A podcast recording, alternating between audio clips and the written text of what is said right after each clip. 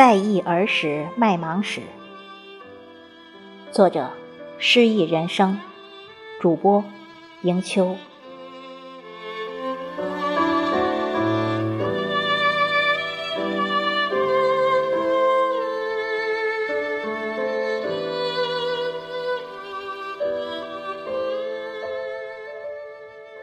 昨天，父亲打电话来说麦子已经卖掉了，一块一毛二一斤，六亩半地，七千多斤。父亲在说这些话的时候，我能猜测得到，从他面颊上流露出的欢喜。多好啊！经济社会，所有的节奏都快了起来，牛车、镰刀。都像煤油灯一样，被悄无声息地存放在深处的时光里。还有小时候每岁卖芒时的故事。那时候乡下人家没有别的，有的是时间，有的是功夫。卖芒是一件大事，农人们事先所准备的那些器具。绝不亚于一个母亲为新嫁娘制备的一车嫁妆。从哪里说起呢？那时候，我们村小，有一棵大槐树，就在我们教室门口。麦收之前，我们班的赵老师常会用自行车驮几个泡好的麦秸秆子来，往槐树下一放，然后。朝教室里一吆喝，学生们便小猴子似的聚拢来。麦秸是用来搓草绳的，草绳是用来捆麦子的。就这么简单，我也是在那个时候学会了搓草绳。赵老师的草绳搓好之后，麦收的气息就越来越浓郁了。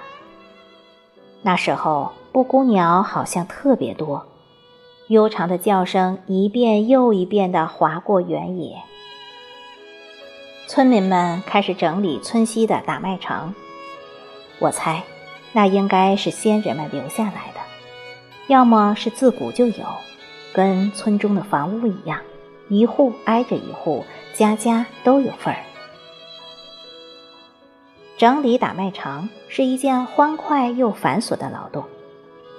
欢快的是，全村最强的劳动力都聚集在一起，赶着牛，扶着犁，拉着耙，将闲置了一年的打麦场仔细地深犁细耙一遍。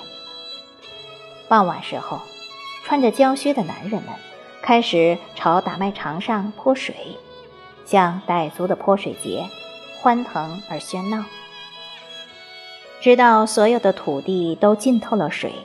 再在之上撒一层旧年的碎麦秸。第二天早上，任你起得多么早，总能看见已经有几个石滚在那里极认真地滚动。打麦场终于被打理得平整坚硬时，学校基本上也要放麦收假了。参加麦收是一项很有趣的活动，如今回想起来。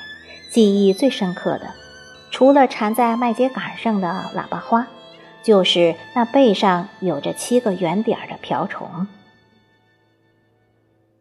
所有的麦子都是用镰刀割的，有时候父亲也会为我准备一把镰刀。他们都起得很早，三四点钟都已经下地去了。我一般是睡到自然醒，然后跟去。将所有的麦子割倒，往往需要一周的时间。之后是捆麦、拉麦、压麦、挑长、扬长，直到麦子入仓，还有很长的一段距离。捆麦安排我的活儿并不满意，我负责散草绳，三铺一根，单调而乏味。我喜欢拉麦。拉麦子的时候，我被安排在车顶上，负责将送上去的麦子摆放整齐，有很多空闲，沐风或赏览风景。最后装好车，父亲或哥哥将钢叉朝麦秸上一插，让我踩着下来。那种软软的感觉让人觉得很惬意。亚麦需要赶上好天气，一大早将堆在场里的麦子摊开，再来回的翻挑几遍。中午最热的时候，牛拉着石滚就开始上场了。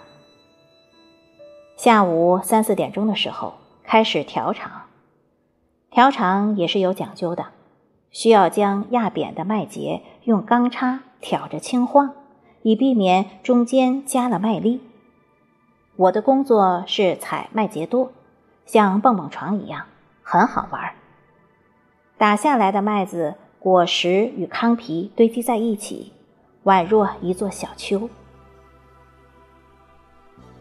羊场多是选在傍晚或清晨，父亲扬，母亲打落。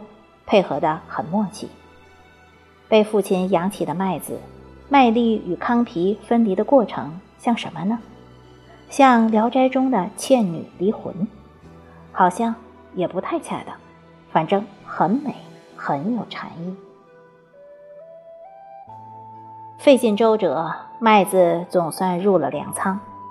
接下来，依然还会有很多活儿等着去做。这是赶上好年华的时候，风调雨顺。如果赶上阴雨天气，一连下上十天半个月，那可就苦了。许多麦子还没等收割，就涅槃似的重生了。用雅子麦磨的面粉蒸出的馒头，要多难吃就有多难吃。当时流传一句俗语：“过个麦，罚三月。”足见当时劳动量之大，持续时间之长。如今，麦芒仿佛只是一夜之间的事儿。看吧，整个豫北平原，千万亩小麦，好像只一个恍惚，就被一地绿油油的嫩苗取而代之。